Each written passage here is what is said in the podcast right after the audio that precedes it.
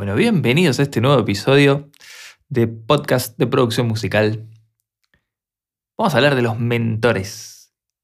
Y lo que me interesa del tema es justamente a quién escuchamos, ¿no? ¿Quién, quién es nuestro referente? ¿Quién es nuestro faro?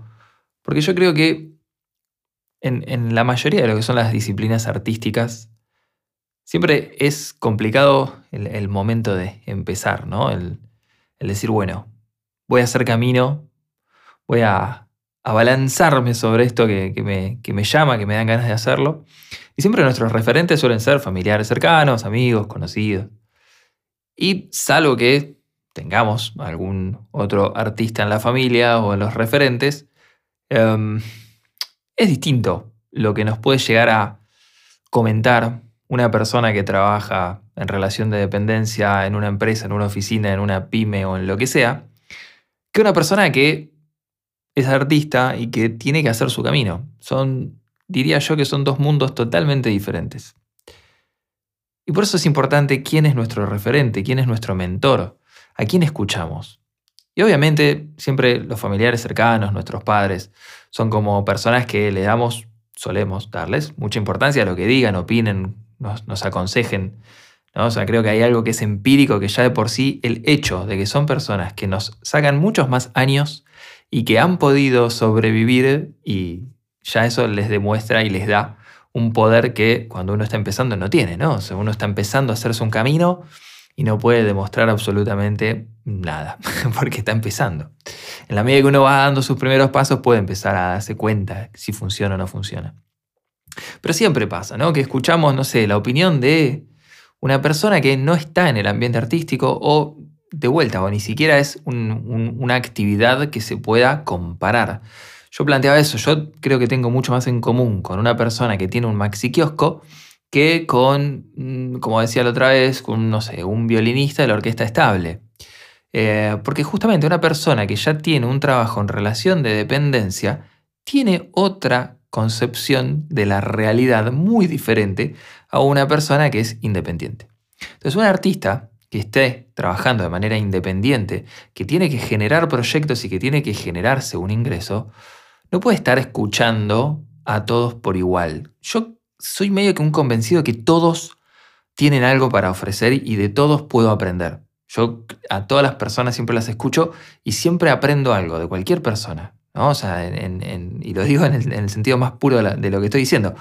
Eh, siempre, hasta en los niños aprendo, y muchísimo aprendo cuando los niños hablan y, de las cosas que ven y aprecian. Y eso pasa con todos, ¿no? O sea, todas las personas tienen algo para mostrarnos que nosotros no vemos. Pero el que cumple un rol de mentor, una persona que nos pueda dar herramientas para hacer camino en aquello que nosotros queremos hacer, no es algo que todos lo puedan hacer. Y yo, en mi experiencia personal, tuve formación con muchas personas, pero reconozco que hubo un montón de personas que me pudieran dar una formación teórica, pero que después en la práctica no aplica. Una persona que esté, por ejemplo, capacitando a músicos intérpretes. ¿no? Digo, pasa mucho en los conservatorios. Profesores que dan clases de instrumento, pero que no tocan. Son músicos que enseñan a tocar un instrumento, pero que no tocan el instrumento, no dan conciertos, no, no hacen giras, no hacen promociones, no graban discos, no, solamente dan clases del instrumento. Bueno, pueden enseñarnos las técnicas del instrumento, pero todo lo que tiene que ver con el hacer una carrera profesional como músico e intérprete, no lo tienen, porque tienen una capacitación en docencia, en transmitir conocimientos sobre la ejecución del instrumento. y justamente lo que nosotros querramos hacer profesionalmente es algo que condiciona mucho quién nos puede servir como referente. Yo cuento una anécdota personal que a mí me pasó en el conservatorio. Yo estudiaba con una profesora que no tocaba, no daba conciertos, era solamente docente de guitarra y se la pasaba corrigiéndome la postura, el dedo, la digitación, eh, todas cuestiones desde lo estético de cómo me veía tocando hasta de, de vuelta, ¿no? de la postura, del ángulo de los dedos, de la distancia de los dedos. Y me interrumpía cada cinco minutos para indicarme alguna cosa. Claramente no era lo que yo quería. Investigué, busqué, había otros profesores. Bueno, dejé esa cátedra y me cambié a otro profesor. Y una de las primeras clases me pongo a, tocar una de las obras que tenía que, interpretar y el profesor cierra los ojos y se echa, echa la cabeza para atrás. Parecía que se estaba quedando dormido. Y yo sigo tocando, termino de tocar y, como decíamos, el maestro seguía con los ojos cerrados mirando para el techo, o sea, sin mirar, con los ojos cerrados. Yo dije, se quedó dormido, no, no me está ni, ni me escuchó. Era una de las primeras clases y no lo conocía, así que yo me quedé en silencio también. Al rato, tranquilo, baja la cabeza y me empieza a marcar todo lo que escuchó. Me dice, mira, en el compás 3 lo hiciste piano y es mezzo piano, en el compás tanto hiciste B cuadro y ya es bemol. Me corrigió todo lo que yo había interpretado y en ningún momento me miró, solamente me escuchó. A partir de ahí me enamoré, dije, este es mi maestro y estudié años con ese maestro. No voy a decir nombres por respeto a, a todos. Y mm, Conclusión que después me entero que me habían dicho que no era una buena idea que me cambiara porque suspendía mucho las clases. Y después me entero por qué suspendía la clase, porque vivía de giras, vivía tocando. Y justamente para mí fue un mentor. Fue una persona que dije, esto es lo que yo quiero hacer. Y justamente esa persona le daba valor a las cosas que para lo que yo quería hacer eran importantes. Me corregía la técnica, me corregía cómo era la mejor manera de interpretar las obras, pero escuchándome, no mirándome. Entonces, lo que a él le importaba era qué transmitía yo como intérprete. Si yo quiero ser músico y quiero interpretar obras, en mi juicio de valor es mucho más importante lo que me puedes transmitir que la postura que tengas. Yo me acuerdo uno de los detonantes fue que fui a verlo a Paco de Lucía, un guitarrista de otro planeta, lo fui a ver al teatro y me acuerdo que le quemé la cabeza a mi padre, tenía, no sé, 14 años creo, y le dije, por favor, y me consiguió primera, no sé, tercera fila, estaba adelante de todo. Y lo veo tocar a Paco Lucía con una postura totalmente en contra de lo que me decía mi profesora en el conservatorio. O sea, sentado, cruzado piernas, con la mano casi un ángulo recto de la mano, y todo eso a mí me lo prohibían, y no, así no se hace, esto está mal. Y lo veo tocar, y, cómo tocaba, y me, explotó la cabeza musicalmente, Dije, y encima está tocando de una forma en la que a mí me prohíben. Yo dije, bueno, ¿a quién le voy a creer? ¿Al que me está diciendo un método de libro que no ejecuta o a una persona que está llenando teatros?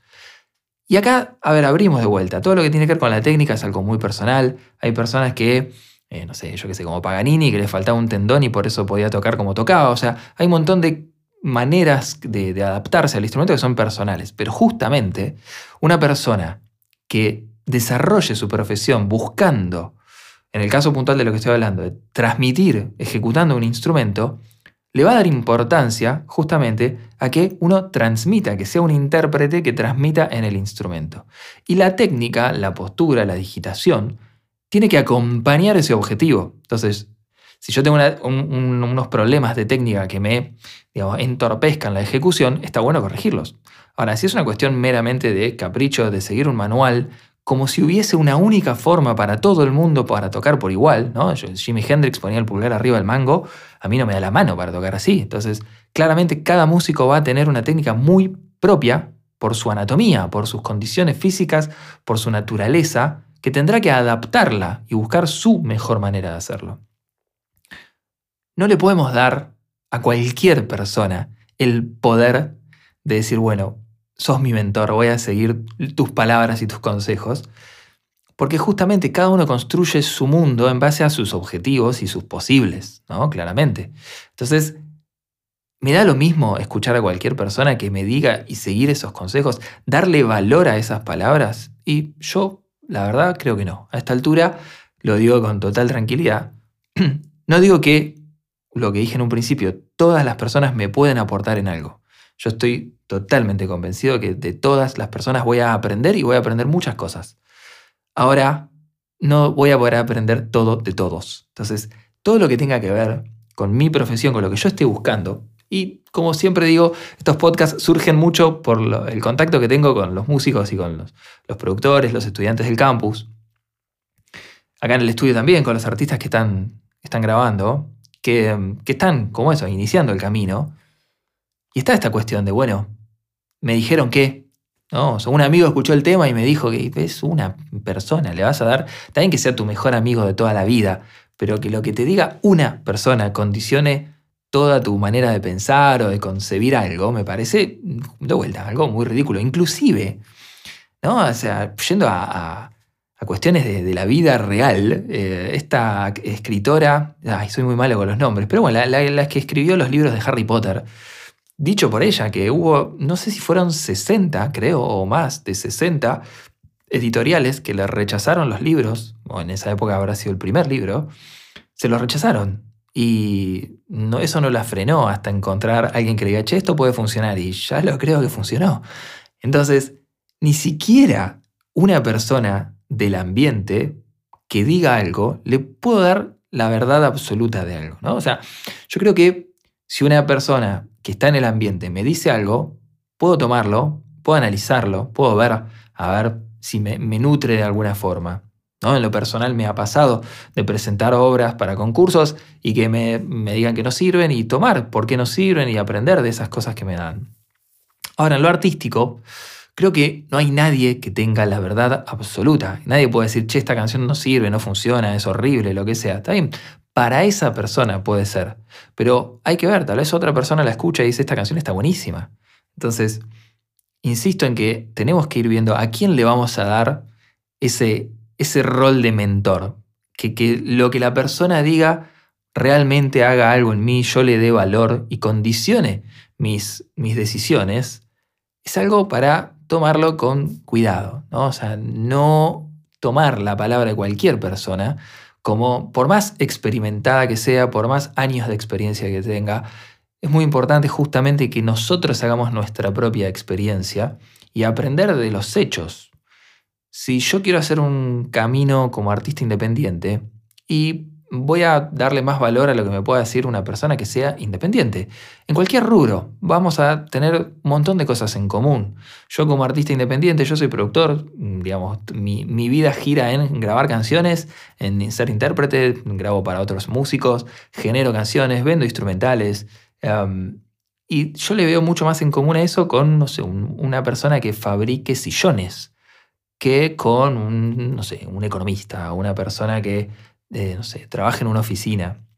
Inclusive digo, el, dueño de un estudio de grabación, por ejemplo, eh, tiene un, rol que no es el mismo que tal vez el ingeniero sonido. Si el ingeniero sonido está contratado por el dueño del estudio, tiene una relación de dependencia. Por más de que haga el mismo trabajo, su manera de insertarse en el medio no es la misma, porque ya está en un lugar en donde le dieron un puesto. Y lo único que tiene que hacer es mantener ese puesto. El día de mañana, si lo echan, va a tener de vuelta el mismo problema de todo este, profesional independiente. Pero en el momento en que ocupan un rol de dependencia, ya no tienen las mismas herramientas que una persona que día a día tiene que hacer carrera. La mayoría de los artistas que están empezando, de los chicos que están estudiando producción o, los que estén estudiando eh, instrumentos para ser este, sesionistas o para trabajar en producción o para posicionarse como artistas, son profesionales independientes que todos los días tienen que salir a ganar lugar, ganar territorio, ganar nombre, ganar experiencia. Entonces, hay que empezar a ver sobre cómo formarnos en ese ambiente. Insisto en que no toda persona tiene las herramientas para poder tomarlo como un mentor. Porque, insisto, que los profesores de universidades que tienen contratos anuales o, que son planta permanente no ven el mundo de la misma manera que una persona que todos los días tiene que salir a ganarse un lugar en el ambiente las bandas independientes no tienen las mismas presiones que una banda que está firmada con un sello, que tal vez tiene un contrato por años, que incluso tal vez cobraron un montón por anticipo de ese contrato que fue por años. Entonces, por más de que sean artistas, no es lo mismo un artista independiente que un artista que ya está firmado con un sello. Puede ser que sea un artista que esté firmado con un sello, pero que tenga las mismas condiciones que un artista independiente. Entonces, no hay absolutos. De todo podemos aprender, pero nunca perdamos de vista que la persona que nos está aconsejando, nos está pasando su experiencia, lo hace desde su lugar, desde sus recursos, desde su experiencia, desde sus condiciones, que seguramente van a ser muy distintas a las mías. Entonces, no dejemos que nos limiten esos comentarios. Sí, de todo puedo aprender, de todo voy a tomar aquello que me sirva, pero que no sea algo para que nos limite, que no sea algo que nos reprima o que nos tire para atrás, sino veamos de ampliar nuestra búsqueda y conocer más personas que nos puedan dar diferentes puntos de vista y aprender de todos ellos.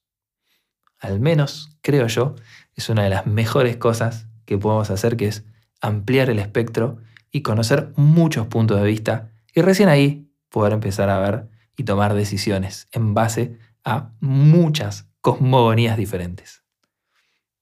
Gracias por estar acá. Nos vemos en el próximo episodio. Les dejo un abrazo gigante.